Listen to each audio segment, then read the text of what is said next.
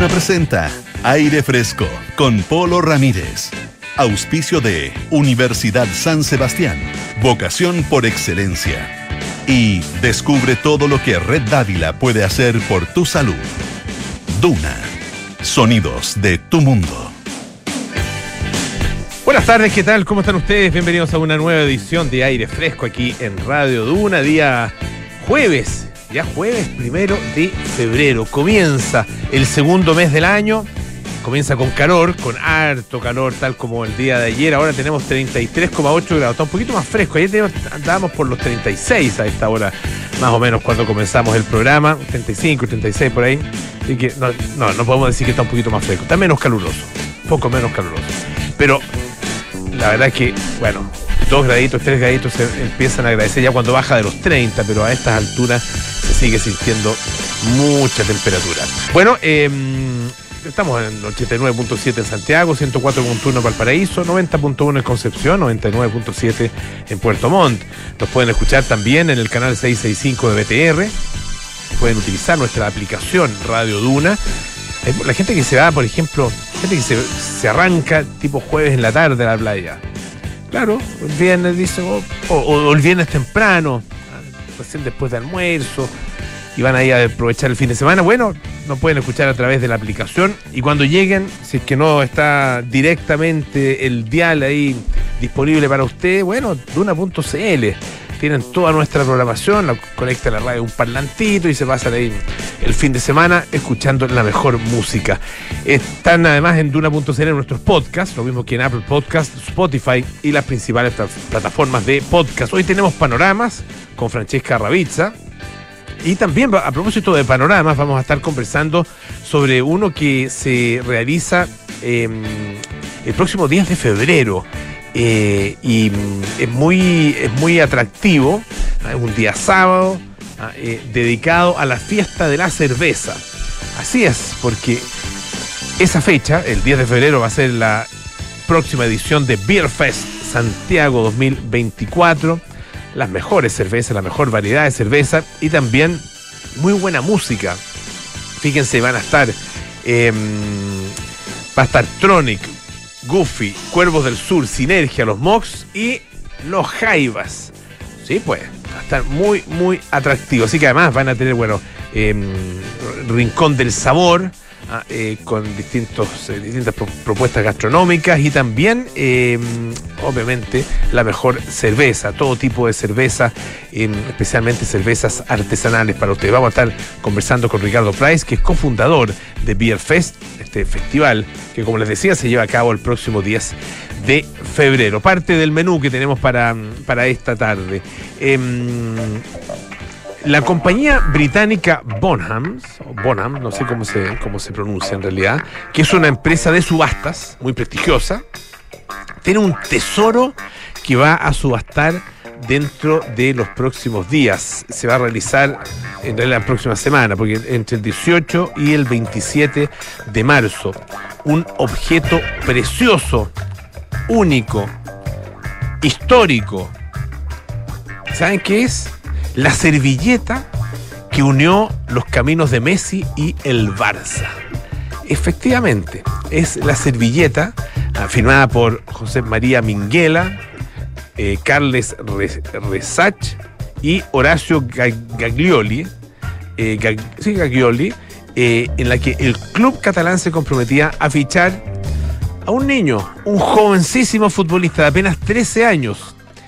Imagínense la mesa, la media puesta y que con el tiempo se convertiría, dice acá el diario ABC, en, el, en la mayor estrella de la historia del club, del Barcelona, por supuesto, el argentino Lionel Messi.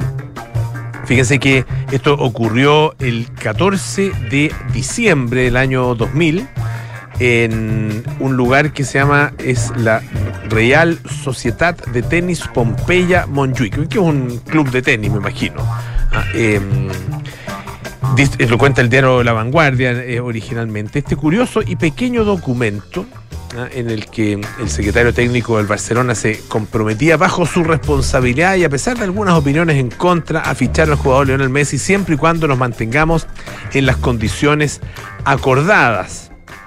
Está, está ahí escrito a, manuscrita, digamos, es un documento manuscrito.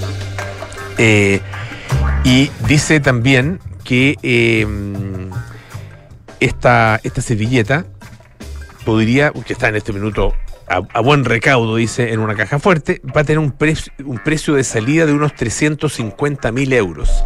350 mil euros por la, por la servilleta. Imagínense. Em, bueno, esto la verdad que le viene bien al, club, ¿ah? de todas maneras, porque está pasando para mí, parece, por un momento que no está, no está muy bueno.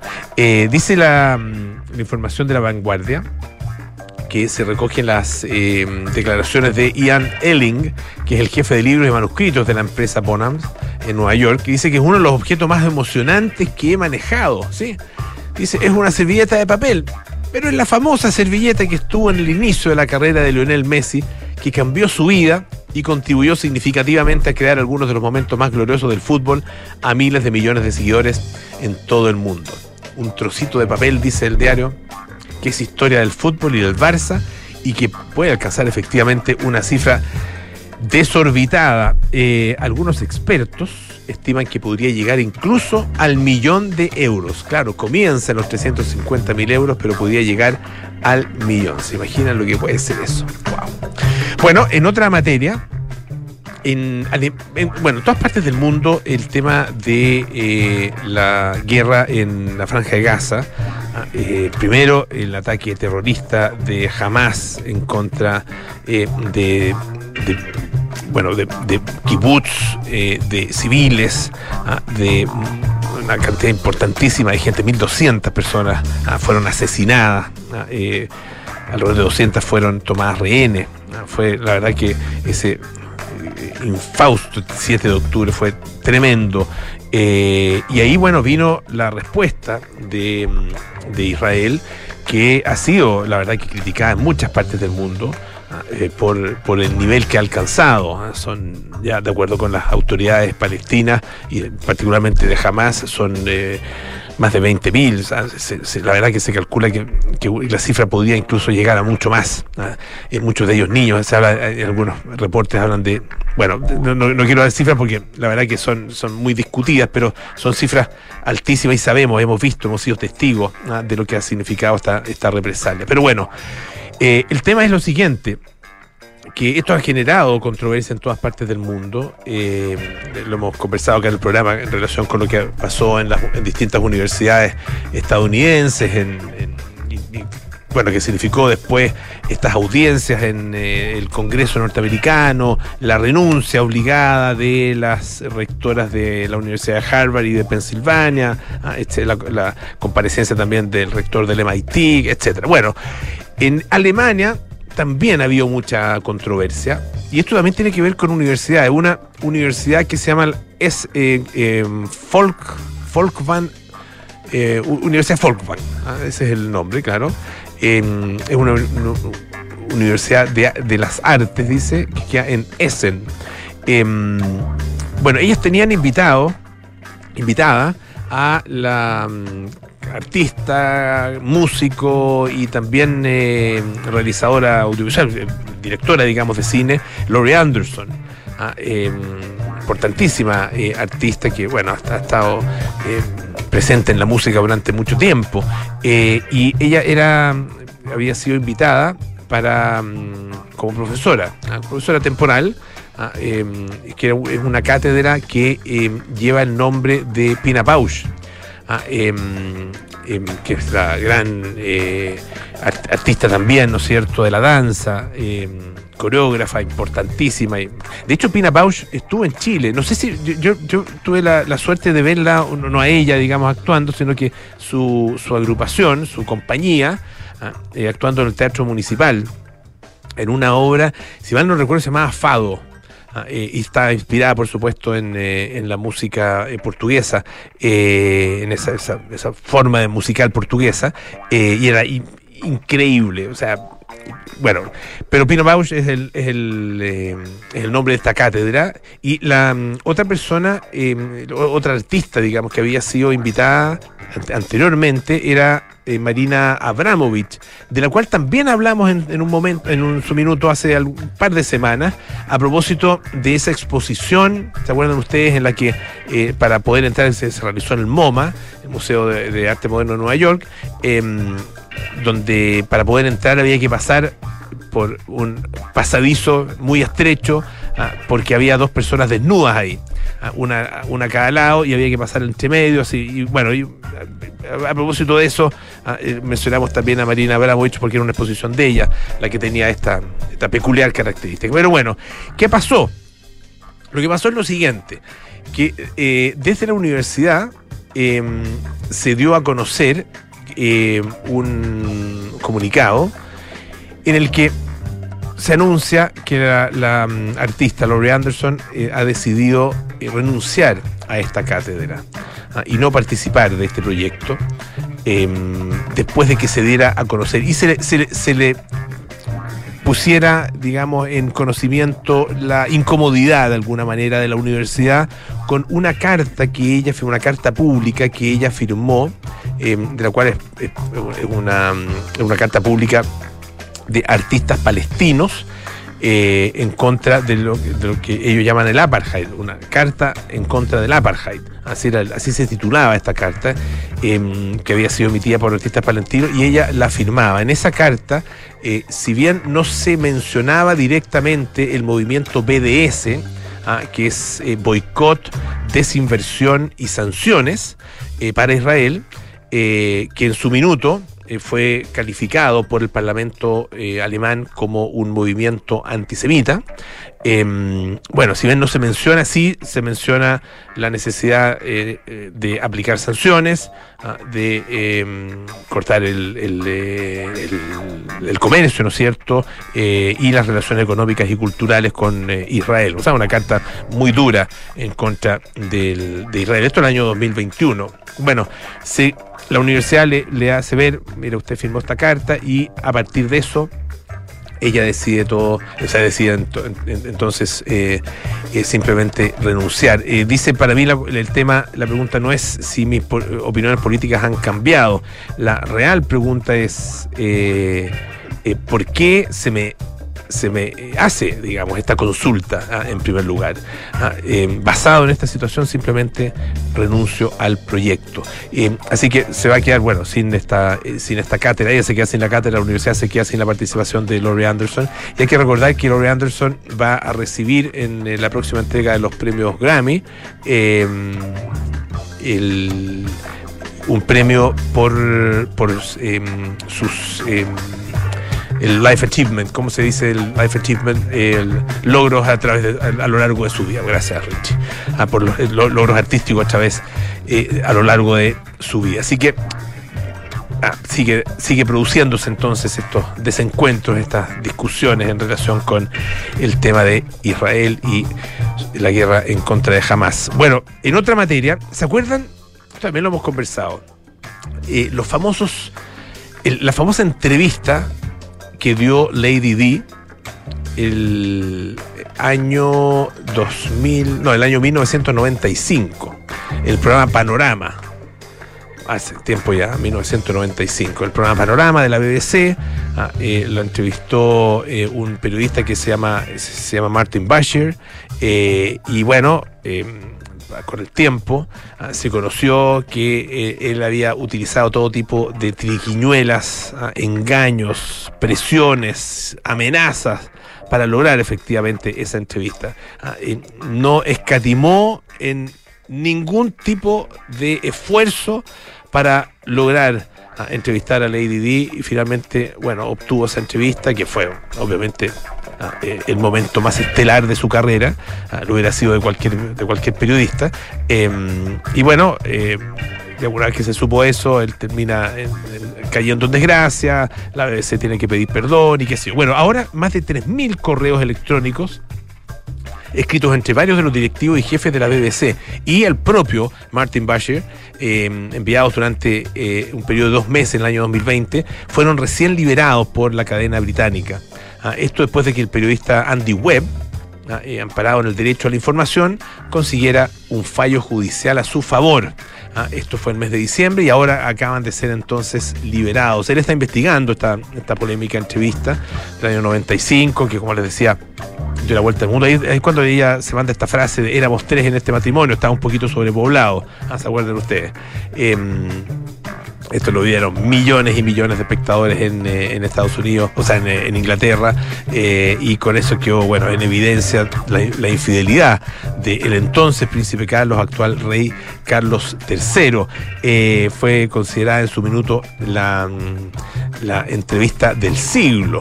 Bueno, estos correos electrónicos muestran que Bashir em, pensó que había un tema de, un tema mm, de clasismo y de racismo ah, que eh, justificaban, que explicaban el escándalo y lo convierten a él entonces en el chivo expiatorio de toda la cadena. En, un, eh, en uno de estos mails, al 20 de julio del 2020, le dijo al jefe de historia de la BBC, Robert Sitter, eh, que los documentos falsificados no influyeron en la obtención de la entrevista y que esto habría causado menos controversias si la entrevista lo hubiese realizado un periodista dinástico como David Dimbleby, ah, que periodista político histórico en el, Reino Unido, que además es eh, hijo, qué sé yo, bueno, es de una familia de periodistas muy, muy famosos. Lamento ir que esta supuesta historia de falsificación ha vuelto a surgir esto no tuvo nada que ver con conseguir la entrevista, pero permitió que los celos profesionales, particularmente dentro de la empresa, se colgaran la medallita ante supuestas irregularidades. En aquel momento, dice, también era evidente que había cierta irritación porque un inmigrante de segunda generación, de raíces de clase trabajadora y no blanco, tuviera la audacia de entrar en el Palacio Real y realizar una entrevista. Hubiera sido mucho más fácil si una de las familias dinásticas, Dimbleby, por ejemplo, lo hubiera hecho. Ah, em, bueno, esto pasó un poquito días después de que se conociera que, entre otras cosas, que eh, el periodista le había mostrado a Charles Spencer, el hermano de Diana, eh, unos eh, extractos bancarios, ¿ah? Una, una, información bancaria que era falsificada ¿ah? para que él convenciera a la princesa de Gales de realizar la entrevista. Em, dice en ese minuto, dijo, en ese minuto eh, Bashir, desde que regresé a Reino en 2015 y me reincorporé a la BBC en 2016, el personal de la oficina de Príncipe Gales, para mi sorpresa, ha expresado su gratitud por haber rechazado todas las solicitudes para discutir la entrevista. Em, así que, bueno, eh, va a ser interesante después cuando Andy Webb termine eh, esta investigación. De hecho, en un artículo publicado en diciembre pasado, el decía, bueno, usted podrá preguntarse qué más se puede decir sobre la escandalosa trampa tendida por parte de Bashir a Diana y él, bueno, cuenta algunas cosas ah, y, probablemente a partir de esta investigación que ha seguido va a contar muchísimas más. Em, una última cosita que en el diario El Mundo de España aparece una, una nota, es, bien interesante, em, porque habla de una niña y bueno, habla de varios niños en realidad, pero se, enfoca sobre todo en una niña eh, eh, norcoreana que se llama Song A. Eh, tiene 11 años y sube a las redes sociales occidentales ah, todas las, bondades del régimen de Kim Jong-un, ah, del régimen de Corea del Norte. Los niños youtubers de Kim, dice, y los desertores que combaten la propaganda blanda. ella anda como con uniforme escolar, tiene un acento muy británico, ah, un acento en inglés muy británico, dice que le gustan los helados, Harry Potter y vivir en su ciudad natal, Pyongyang. Ah, eh, son A, esta feliz niña norcoreana, muestra en YouTube las maravillas de la capital de Corea del Norte. Ah, em, dice que Pyongyang es un paraíso, está lleno de parques de atracciones, abundante comida por todos lados y que todas las niñas después de la escuela van a nadar, a escalar rocas y a ver películas animadas en 4D. Ella lanzó este canal de YouTube el año 2022 y llegó a tener más de 30.000 suscriptores. Ah, eh, en Corea del Sur, perdón, en Corea del Sur, los videos fueron censurados en su minuto junto con otros dos canales de propaganda de youtubers eh, norcoreanos ah, que también vendían las bondades del régimen de Kim Jong-un. Ah, esta propaganda blanca ah, eh, o blanda, como quieran llamarla, em, dice que está presente en muchas, en muchas plataformas. y claro, es una manera de la que tiene Corea del Norte de combatir también todo lo que se dice de Corea del Norte desde el exterior, ah, que está mucho de eso inspirado en lo que han contado muchos desertores. Ah, em, sectores que también han resultado ser o convertirse en youtubers y, que gracias al acceso a internet eh, en distintas partes del mundo, bueno, obviamente cuentan también sus, eh, sus historias.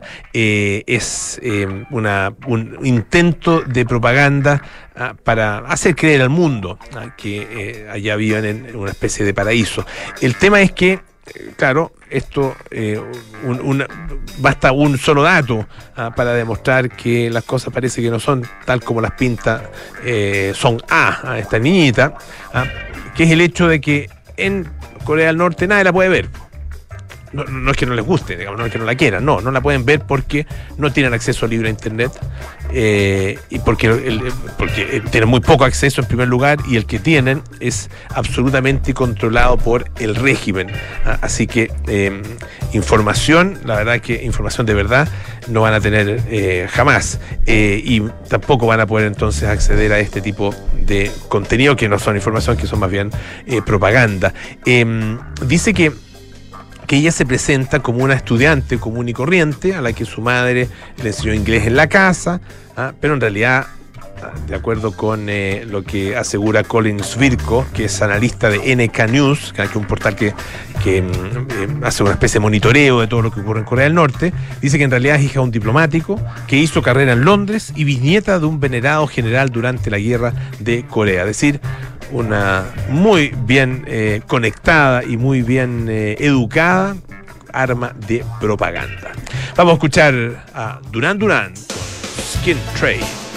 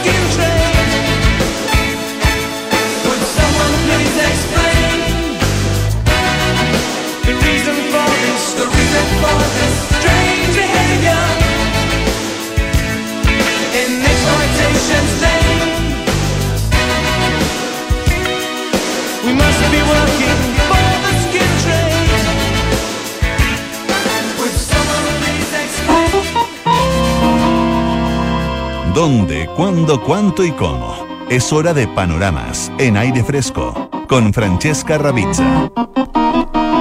Ya estamos con Francesca Ravizza aquí en el estudio para que nos cuente qué cosas interesantes hay para los próximos días. ¿Cómo va, Fran? Bien, ¿y tú, Polo? Bien, también. Qué bueno. Oye, la fiesta, yo sé que la fiesta de la vendimia es más febrero, marzo, abril. Claro, sí, pues. Pero este fin de semana comienza la fiesta de la vendimia. ¿En serio? Se da el puntapié inicial en, Curi, en eh, Curicó, porque en, en un- en los valles de Curicó, porque comienza la noche de las viñas, que es una de las más tradicionales en, el- en la zona centro-sur del país, y lo organizan las viñas de la ruta del vino del valle de mm, El Curicó. Esto es en, en la plaza de armas de Bichuquén. ¿Ya? Eh, es la versión número 17, el 2 y 3 de febrero. Mañana desde las 6 de la tarde y pasado mañana el sábado desde las 11 eh, de la mañana es en la Plaza de Armas y van a estar los corredores de las casas del centro, se instalan con los puestos de los artesanos y todas las villas de, del Valle de Curicó, van a ver, va a haber venta de vinos, van a haber degustaciones también. Como es en un espacio público, es gratis la entrada, pero si tú quieres participar de las degustaciones, ahí tienes que comprar una copa que cuesta 15 mil pesos y incluye esto incluye cinco degustaciones y se compran online en la ruta del vino de curicó.cl y no solamente es vina, viño- viñas y vinos, sino que también hay, hay actividades, hay eh, tours por eh, patrimoniales, talleres, eh, actos folclóricos y desde las 9 de la noche todos los- el sábado y el, viernes y el sábado van a haber eh, grupos ahí musicales, bandas tributos, también va a haber una banda tributo eh, al VG, también va a haber rock argentino, así que de verdad como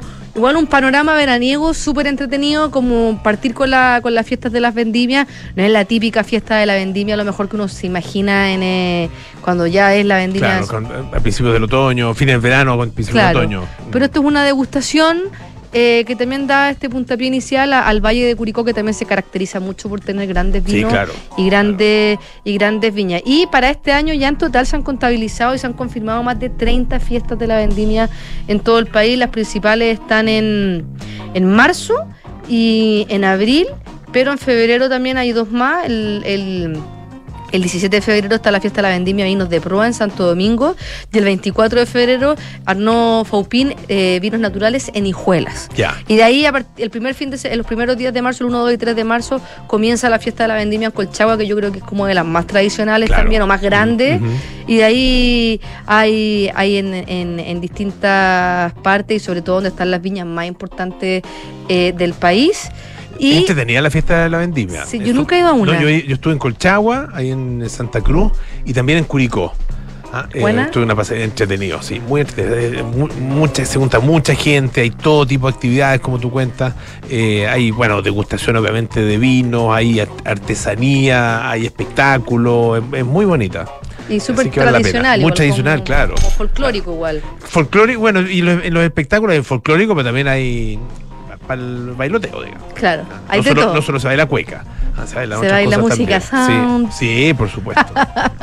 Oye, eh, y para los que se quedan en Santiago, eh, fue un éxito rotundo eh, la exposición de 31 minutos que fue parte de la programación de, de Teatro Mil, la exposición que estuvo ahí en el Centro Cultural eh, La Moneda y originalmente iba a estar hasta fines de este mes y se extendió ah, qué bueno. hasta el 31 de marzo. Eh, bueno, muy entretenida porque parte como... eh, es como una exposición de, de cuando uno va a una exposición de arte, pero la gracia que tiene es que con un, con un programa que es para niños y que tiene eh, 31 minutos, igual se caracteriza por, por tener humor y bastante sarcástico. Claro. y, y lo, y lo entretenido, pienso yo, es que 31 minutos de alguna u otra forma hace sátira, eh, pero, pero blanca, de, la, de nuestra cultura, de nuestra sociedad. Entonces, como que se la muestra a los niños y eso es súper, súper entretenido. Llevan 20 años de historia cuando partieron con este programa de televisión y son realmente un fenómeno cultural. Y eh, este, este Museo 31 ofrece como todo el imaginario del programa, la historia, cómo se realización, eh, el espíritu y hacen como hasta los más íntimos secretos Ah, de el programa de Julio Triviño, quien fue el sucesor, el antecesor de, de Julio Triviño, De que fue un Tulio. pez de Tulio. Tulio. De. Tulio, ¿qué dije? Julio. Julio, no, de Tulio.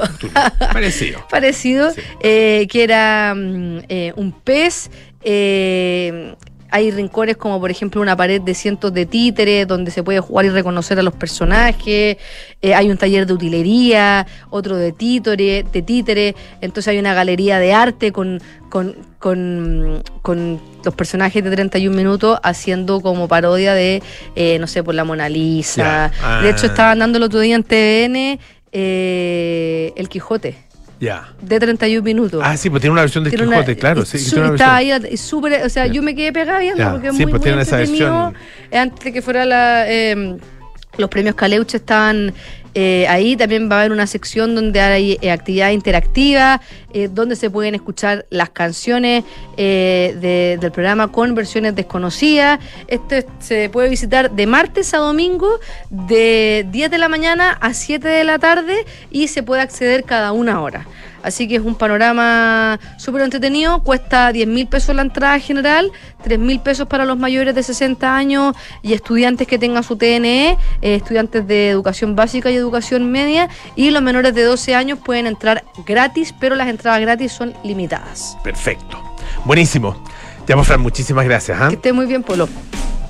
Descubre por qué Red Dávila es la mejor opción para cuidar tu salud. Si eres FONASA o ISAPRE, accede a la mejor atención médica en sus cinco sucursales con cobertura en todas las especialidades. Además, los seguros Dávila contigo ofrecen diferentes productos para entregarte la protección que tú y tu familia necesitan. Red Dávila es calidad a tu alcance. Y en estos tiempos de cambios sin precedentes, la Universidad San Sebastián se enfrenta a los desafíos de Chile con la herramienta más poderosa, la educación. Universidad San Sebastián, vocación por la excelencia. Pausa y volvemos con más aire fresco. Esto es Radio Duna.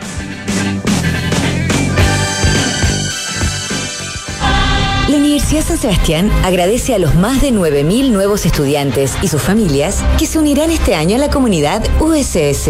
Su confianza en nuestra institución es testimonio de nuestro compromiso con la excelencia y la calidad académica, la cual se refleja en la incorporación de más de 300 nuevos académicos que contribuirán al desarrollo de investigación y robustecerán nuestros claustros académicos. Universidad San Sebastián, vocación por la excelencia.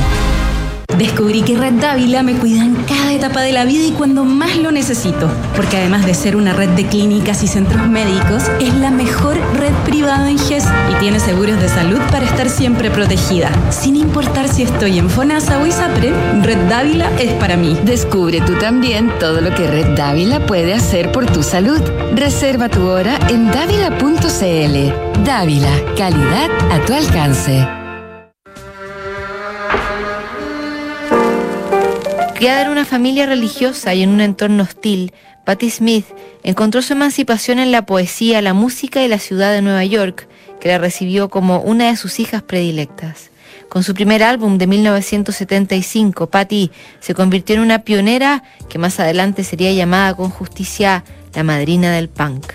Esta es la historia que te contaremos hoy desde las 8 y media en un nuevo capítulo de Sintonía Crónica Debut en Duna 89.7. Estás en aire fresco con Polo Ramírez. Bueno, ya estamos de vuelta aquí en aire fresco. Esto es Radio Duna. Eh, el día 10 de febrero, el sábado 10 de febrero, se va a realizar acá en Santiago, en el Parque Padre Hurtado, allá en la comuna de La Reina, una fiesta, una fiesta cervecera eh, que tiene además muy buenos invitados, no solo eh, para degustar distintos tipos de cervezas, sino que también para pasarlo bien escuchando buena música y queremos conversar acerca del Beer Fest ah, con uno de sus eh, cofundadores, Ricardo Price, ah, uno de los cofundadores de este festival, que como les decía se lleva a cabo el 10 de febrero. Ricardo está con nosotros ya. ¿Cómo estás? Muy buenas tardes. Hola Pablo, muchas gracias. Muy buenas tardes. ¿Qué tal? ¿Cómo, cómo va? Y bueno, cuéntanos acerca de esta versión del Beer Fest. Bueno, Pablo, estamos en el año 15 desde que comenzamos con el evento de la cerveza en el Parque Padre Hurtado y este año la sorpresa es que lo estamos haciendo tres veces al año. En esta ocasión vamos con la versión de verano, que es el próximo, el sábado 10 de febrero. Perfecto. Esta Eh. ve- versión de verano que se, se tiene, me imagino, características distintas a las de a las del que se van a realizar dentro del resto del año, ¿no?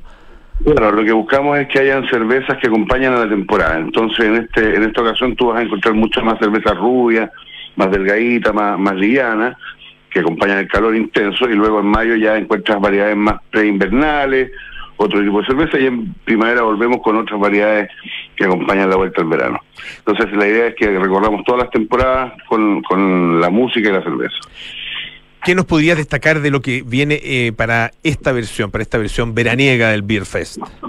Bueno, tenemos 27 cerveceros artesanales, más una buena cantidad de food trucks para hacer el maridaje perfecto. Y esto eh, a lo largo del día, que comienza a las 12 del día, comienza la música tempranito con seis bandas en vivo a lo largo de todo el día sábado.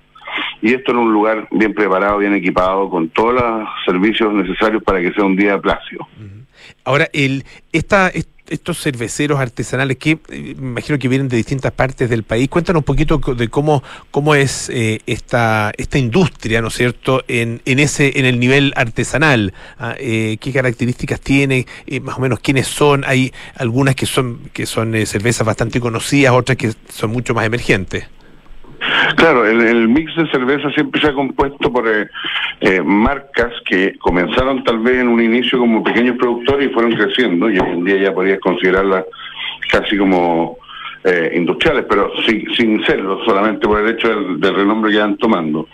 Entonces tú encuentras eh, gente que está comenzando en el negocio, que saltó de venderle a sus amigos a tener la idea de vivir de esto.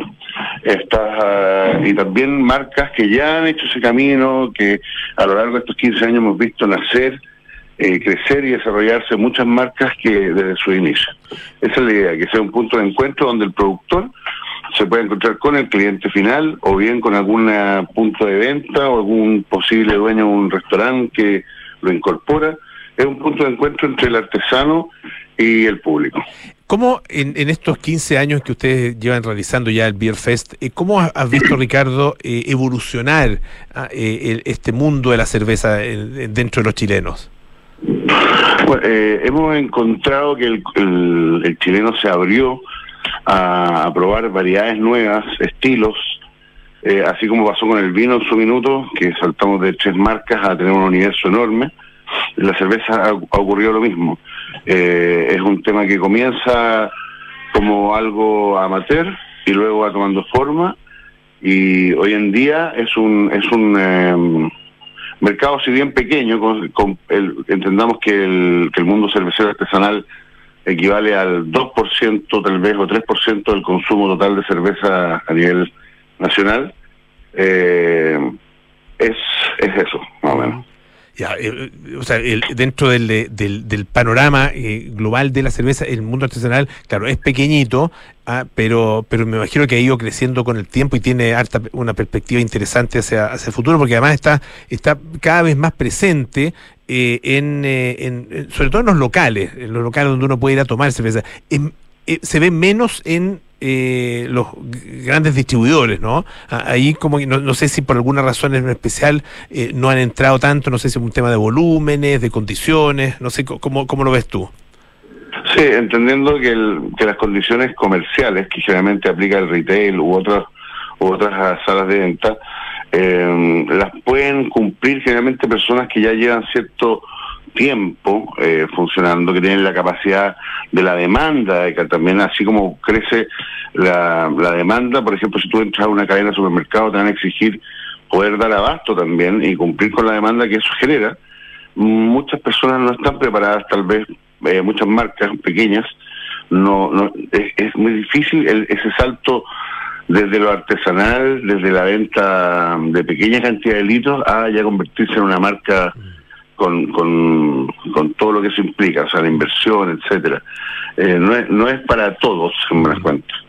Estamos conversando con Ricardo Price, que es cofundador del Beer Fest, del festival cervecero que se va a llevar a cabo el próximo 10 de febrero. Esto en el Parque eh, Padre Hurtado de la Reina, eh, desde las 12 del día. Entonces, la invitación, bueno, van a estar, como tú decías, los Jaivas, va a estar Tronic, Goofy, Cuervos del Sur, Sinergia, los Mox eh, y eh, de, de la cerveza. No sé si, eh, pues, si puedes nombrar alguna, tanto de la cerveza como los, los lugares donde va a ir- donde va a haber comida, porque también es importante ah, esa parte. Claro, como te comentaba, Polo, yo no me caso con ninguna marca, porque no puedo, me pegan. Pero, pero, Pero hay sí te puedo decir que la 27. selección de, de expositores eh, está bien pensada, eh, sobre todo viendo también la calidad, viendo la calidad de quién vamos a presentar en esta ocasión. El mix es amplio, 27 cervecerías, más de 15 food trucks, un gran comedor central para que tú puedas tomar posición desde temprano y dejar pasar el día en compañía de tus amigos, pasarlo bien, probar con mesura, con cuidado. Invitamos siempre al consumo responsable, esa es nuestra primera indicación. Ojalá que la gente vaya a pie, que concurra en los medios de transporte público, tenemos paradero de micro en la puerta, en la entrada del evento. Entonces, eh, la idea es que sea un rico día de buenas experiencias con un buen final al final de la noche. Perfecto, Ricardo. Entonces, la invitación está abierta para todos. Eh, ¿Dónde se compran los, los tickets? Eso es lo- el último tema que vi- es bien importante. Sí, estamos en- por sistema de venta Ticket Plus y también habrá boletería el día del evento para los que no alcanzaron a comprar eh, eh, online. Perfecto, 10 de febrero, Parque Padre Hurtado de la Reina. el- esta nueva versión, esta versión veraniega ah, de febrero del Beer Fest. Muchi- muchísimas gracias, Ricardo Price, que estés muy bien y mucho éxito.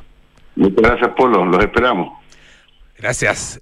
Counting Crowds es lo que escuchamos a continuación con Mr. Jones.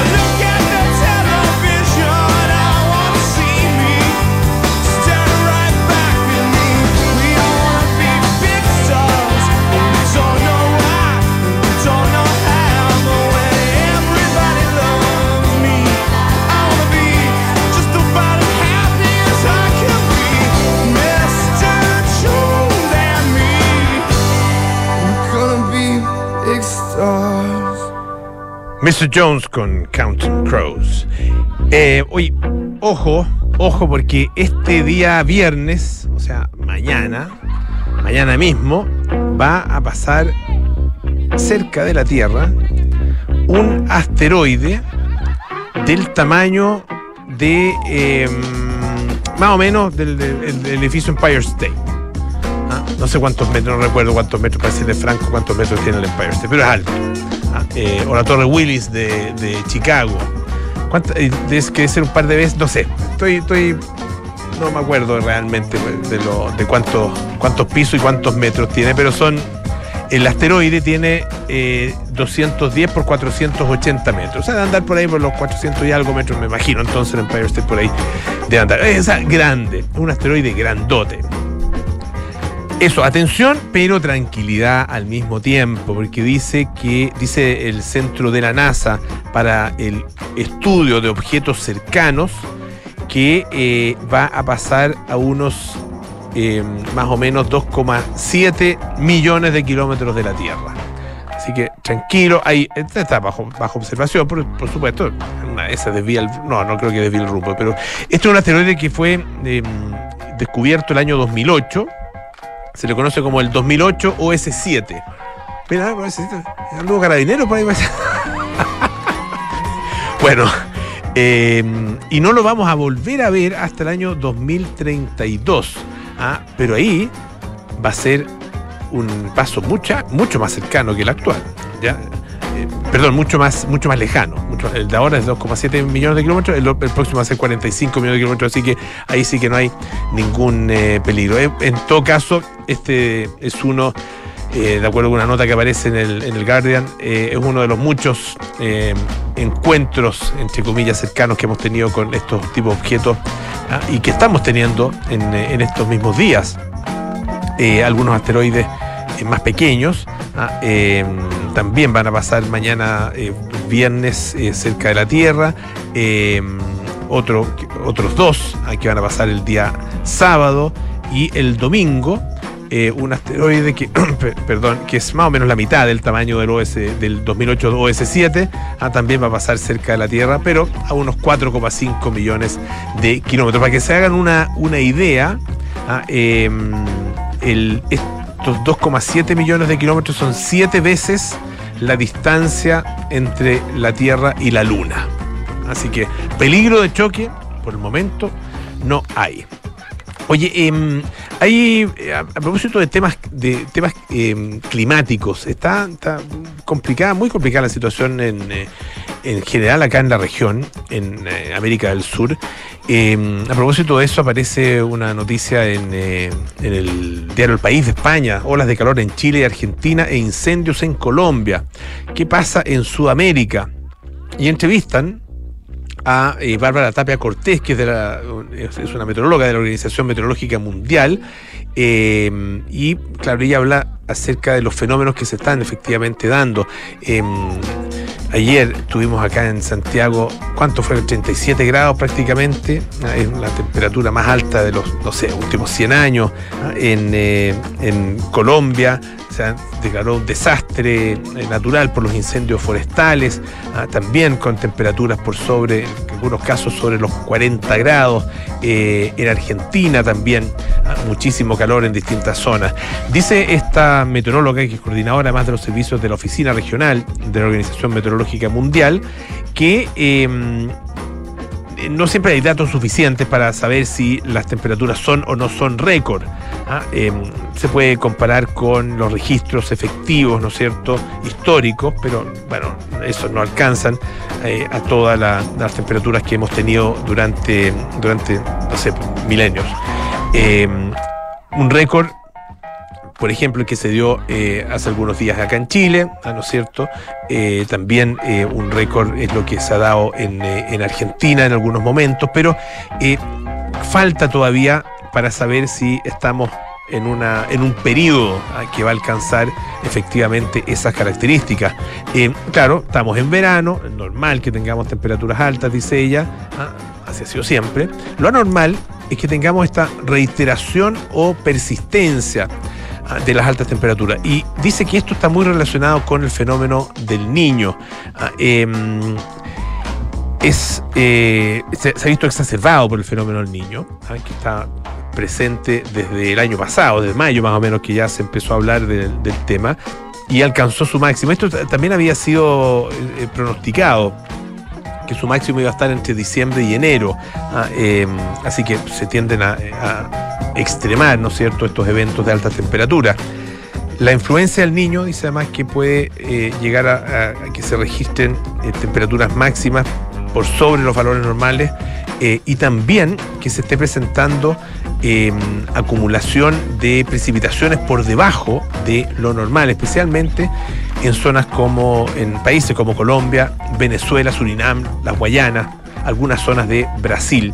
Ah, eh, dice ella que el 2023 ha sido el año más cálido jamás registrado, probable que el efecto de calentamiento del actual episodio del niño también, o intensifique más bien, eh, de manera eh, mayor el calor durante este 2024.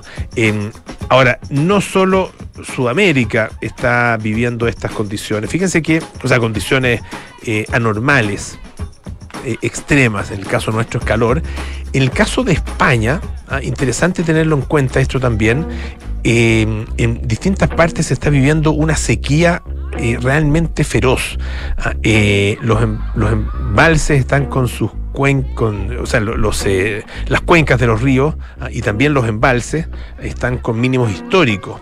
ah, debido a esta, a esta sequía y se decretó por parte del gobierno de Cataluña, el gobierno, una emergencia ah, eh, en eh, un- una zona, en la zona que abastece a Barcelona, el área metropolitana y también a Girona.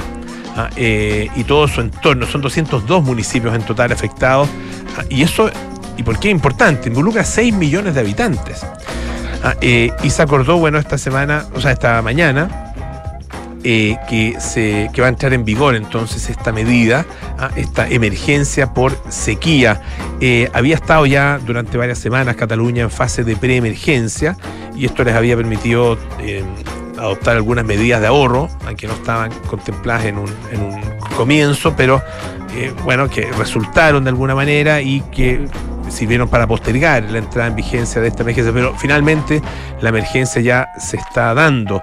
Eh, el agua embalsada en lo que llaman cuencas internas descendió eh, por debajo de, eh, lo, de, lo histórico, digamos. Ah, Está, está en niveles realmente muy, muy bajos y hay distintos eh, distintos lugares ah, de la zona, o sea, de, toda esta zona de Cataluña donde se, donde se eh, ve ah, y donde se alcanza a observar, ¿no es cierto?, de manera mucho más eh, elocuente. Hay de hecho una, mm, un lugar que es el pantano de Sau, ah, cerca de Barcelona, donde hay una iglesia que está habitualmente sumergida, completamente sumergida. Ah, eh, y hay fotografías ahora, es como, imagínense como el, como en la zona de la luna de Culeo, ah, que hemos visto imágenes durante los últimos años, ¿no es cierto?, que son dramáticas, ah, con las lluvias de- del 2023, la cosa mejoró un poco, pero entiendo que ahora todavía están, o sea, de nuevo están con algunos, con algunos problemas, no, no de la, no, no con la intensidad de hace algún tiempo, pero de todas maneras están con algunos problemas. Eh, y bueno, hay una fotografía bien impresionante donde esta iglesia que habitualmente está completamente tapada por esta, este- el, agua de este embalse, aparece completa, ¿ah? se ve entera eh, y varios metros por encima del nivel del agua. El, este, pantano de Sau, ¿ah? este, este embalse, está en un 5% de su capacidad. Bueno, ¿qué implica la emergencia? La principal consecuencia es eh, la limitación del consumo de litros por persona al día, 200 litros. Em, el, se fija además un umbral de consumo medio, ah, que incluye consumo doméstico, las actividades económicas, centros sanitarios o municipales, las pérdidas de, las redes de distribución, eso está garantizado.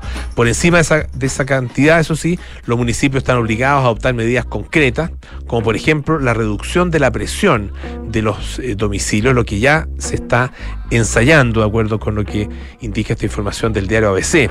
Eh, se suprime el riego agrícola en un 80%. Ah, eh, solo se autoriza el riego de cultivos, digamos, cultivos leñosos ah, y árboles, ¿no es cierto?, con agua regenerada ah, solamente o aguas, eh, aguas eh, subterráneas. Y la reducción del uso del agua para uso ganadero al 50%, del eh, 25% de los usos de agua en, las industrias y la reducción del consumo de agua en usos recreativos de un 25% también. Se prohíbe, por ejemplo, el rellenado de piscinas. Claro, en este tiempo ustedes dirán, bueno, están, están en invierno allá, pero claro, hay piscinas interiores, ah, por supuesto. Eh, y hay cerca de 500 piscinas importantes que están ahí en, ese territorio, que son eh, centros deportivos, y todas ellas entonces van a quedar eh, simplemente con los sistemas actuales de recirculación del agua y se prohíbe rellenarlas. Ah, parte de lo que está pasando en España con esta, esta sequía que se sufre en eh, ese país, particularmente en Cataluña. Ya nos tenemos que ir. Viene cartas notables con Bárbara Espejo. Luego nada personal con Matías del Río, Josefina Ríos y Sintonía Crónica Debut con Bárbara Espejo y Francisco Aravena. Nosotros nos juntamos mañana a las 6 de la tarde para más aire fresco. Que estén muy bien. Chao, chao.